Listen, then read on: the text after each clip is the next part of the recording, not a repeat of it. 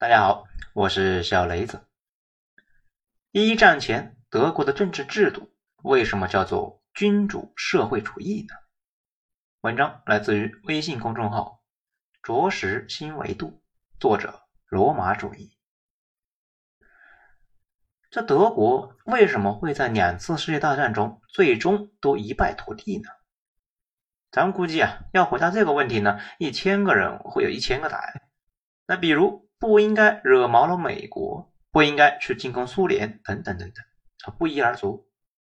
但是在主流的历史学家看来，这些回答呢，似乎都不算是正解。真正的原因，据说是因为德国的政治体制出了问题，既落后又邪恶。那么这个答案正确吗？要给出这个答案呢，咱们首先想问大家一个问题。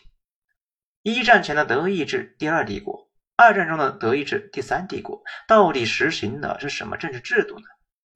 咱估计啊，很多人脑子里面会迅速的闪过一个词：纳粹。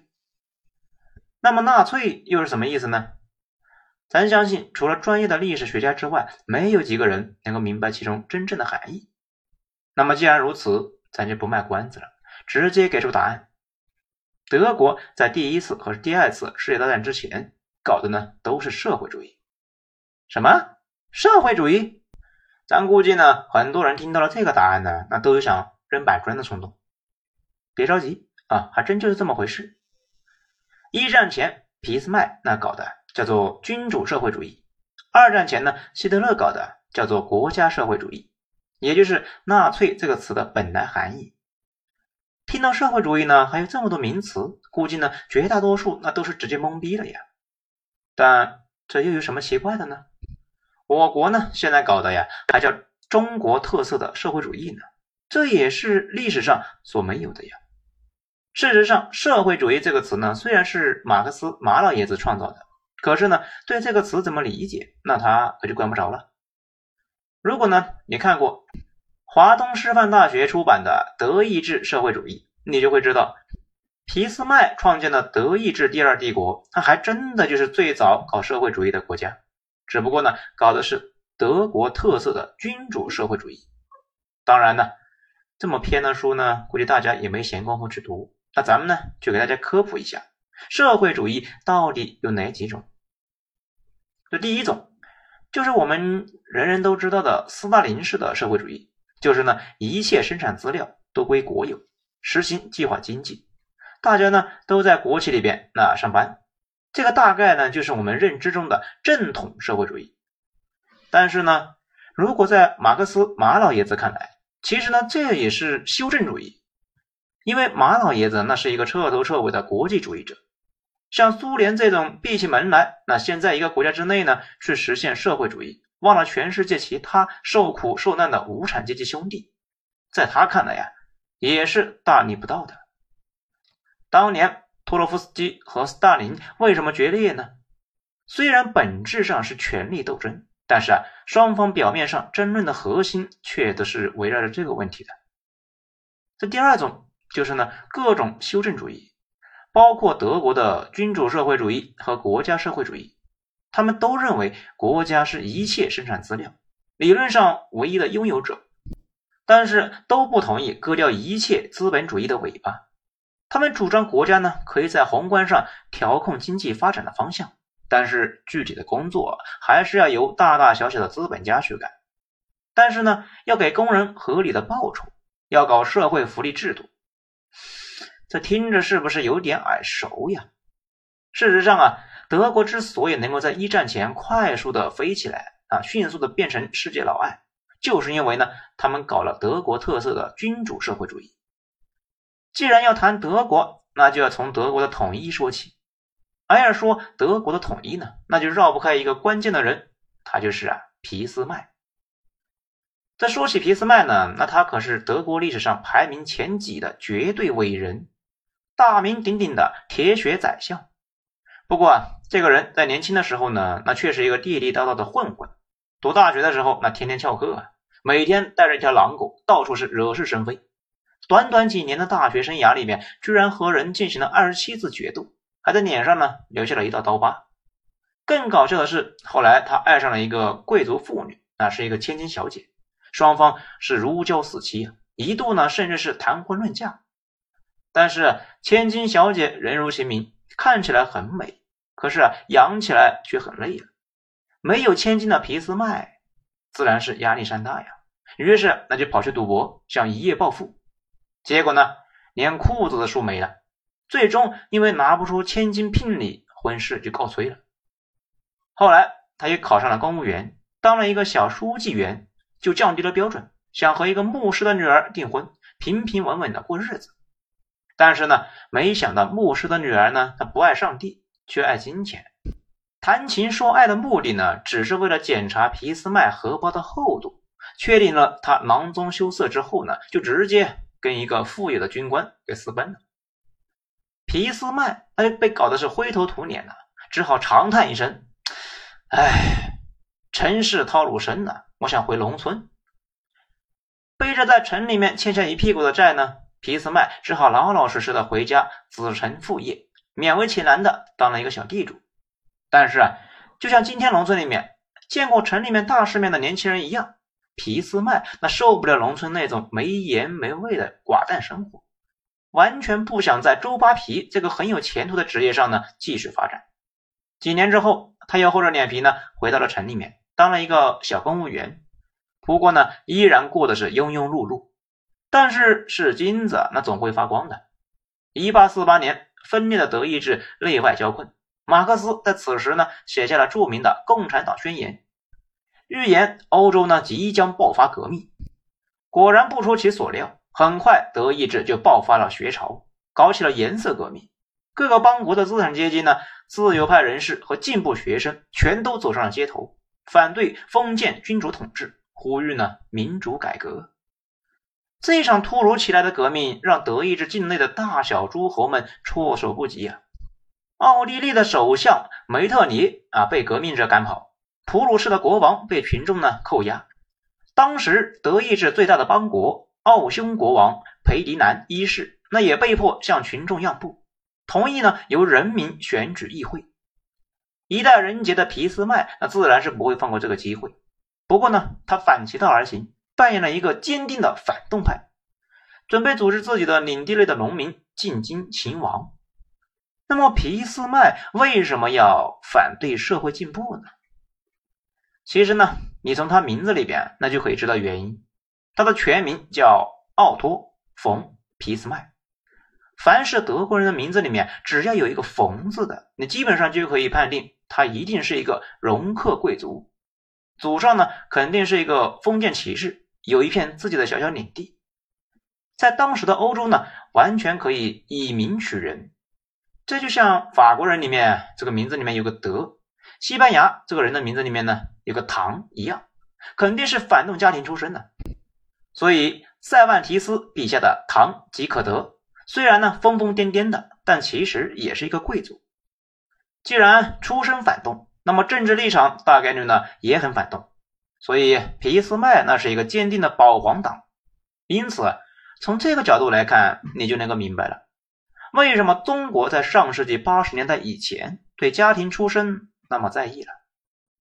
皮斯麦在秦王的路上遇上了普鲁士威廉亲王的妻子奥古斯塔，双方呢进行了一场有趣的对话。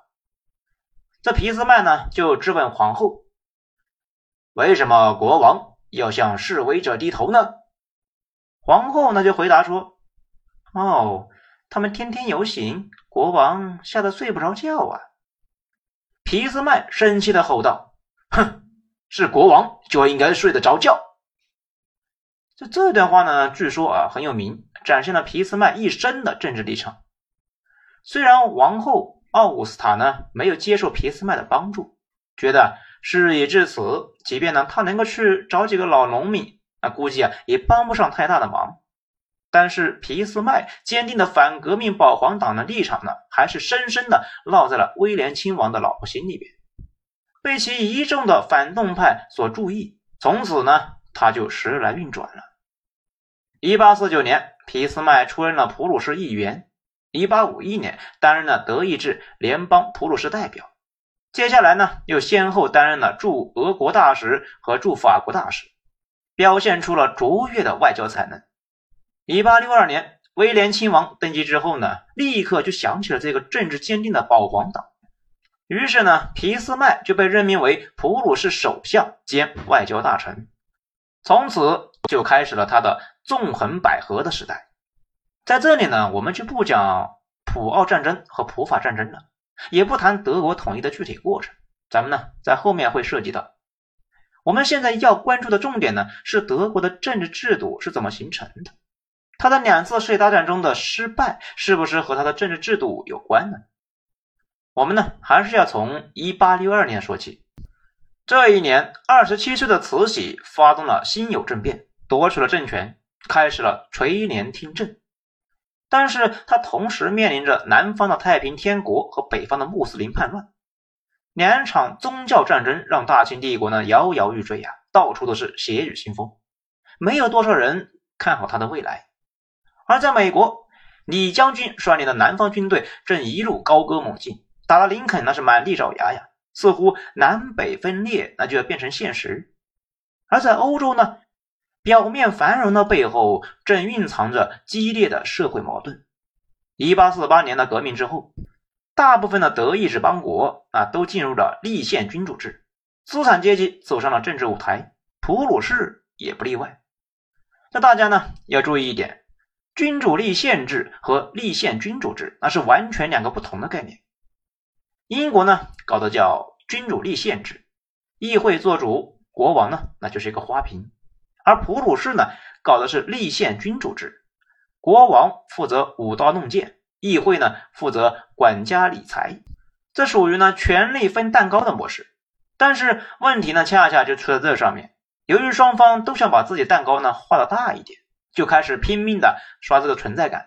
国王那当然是竭尽全力的要扩军，而议会呢自然也就千方百计的不给钱，以至于双方就闹得矛盾重重啊。而当皮斯麦上台的时候，双方看起来似乎已经是势同水火。国王已经连续解散了两次会议，可是啊，每次重选选出来的反对派那却是越来越多，反对国王扩军的声音呢也就越来越大。国王那气的声称呢，如果再不通过国防预算，他就要动用武力。而议会呢根本就不吃这一套啊，声称呢他们代表人民，如果国王敢让一兵一卒进入议会，那他们呢就要开始革命。虽然双方嘴硬的像个鸭子，但其实呢是马敢打狼，那两头都怕。而皮斯麦呢，就是在这样的情况之下，执掌了普鲁士这条航船。那他该怎么解决这个危机呢？作为一个强硬的妥协者，这两个看起来几乎完全矛盾的形象，其实呢就是皮斯麦一生政治原则的写照。皮斯麦这一上台呢，就先耍了一个赖，他声称呢。宪法那虽然给了议会审议预算的权利，可是呢，却没有写在预算没有被通过的情况之下，国家该怎么运作。所以呢，为了避免国家停摆，他有权利采用一切的必要的手段来维持政府工作的正常开展，而不再等议会的决议了。这就是呢，等于绕过了议会，他想干嘛就干嘛喽。普鲁士军队呢，成功的就开始了扩编。皮斯麦通过这个强硬的立场一上台呀，就获得了保守派的一片掌声。但是皮斯麦自己呢，却非常的清醒。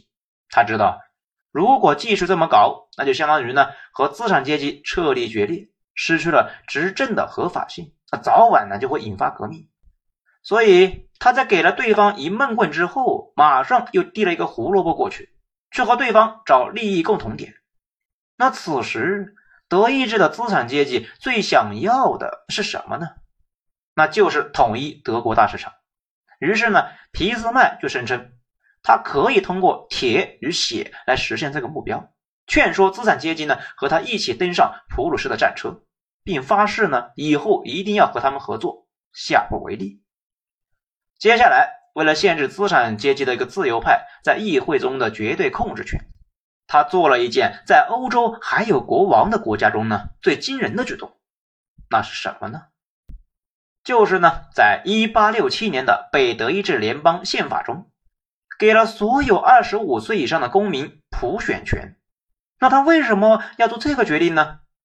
因为呀，当时欧洲呢几乎所有的国家，那虽然多多少少都在搞民主，但投票的呢那都是有门槛的，那就是选民必须要有一定的财力。所以当时的英国虽然那也是搞民主，可是呢只有十来万人啊有投票权，选出来的自然呢全都是资产阶级啊，而普鲁士也是如此，这些人都是反对君主专制的。那么俾斯麦想要在议会中增加一些同盟军，他该去找谁呢？没错，农民，因为在所有国家里面几乎都有一个共同的现象。那就是农民都是拥护国王、痛恨商人的。可是农民没有钱呢，以前的选举呢，他们只能够站在旁边看热闹，啊，帮不了国王一把呢。所以俾斯麦想要用合法的手段对付资产阶级，啊，自然就想到了绝对政治正确、谁也不敢反对的全民普选这一招。不管俾斯麦的初衷是什么，但结果呢，就是普鲁士在1867年就实现了全民民主。而英国呢，要到一九一八年才完成这个目标。所以，按照现在的正统观点呢，回到当时，德国才是那个真正的民主国家。可是，俾斯麦这么一搞，虽然是削弱了资产阶级在议会中的席位，但是工人阶级呢，也通过选举在德国的议会中获得了发言权。他们的目标呢，就是要推翻一切压迫阶级，在德国实现社会主义。这是皮斯麦无论如何那也接受不了的。他讲到这里呢，那咱们就先给大家讲一讲德国的社会党。这个呢，今天依然活跃在德国政治舞台上的老炮。一八六三年五月二十三日，全德工人联合会成立。一八七五年，在马克思的斡旋之下，他们和德意志社会民主工党合并，变成了后来的社会民主党。这大概呢是世界上最早的无产阶级政党之一。不过呢，这个党从建党一开始呢就存在着两条路线的斗争。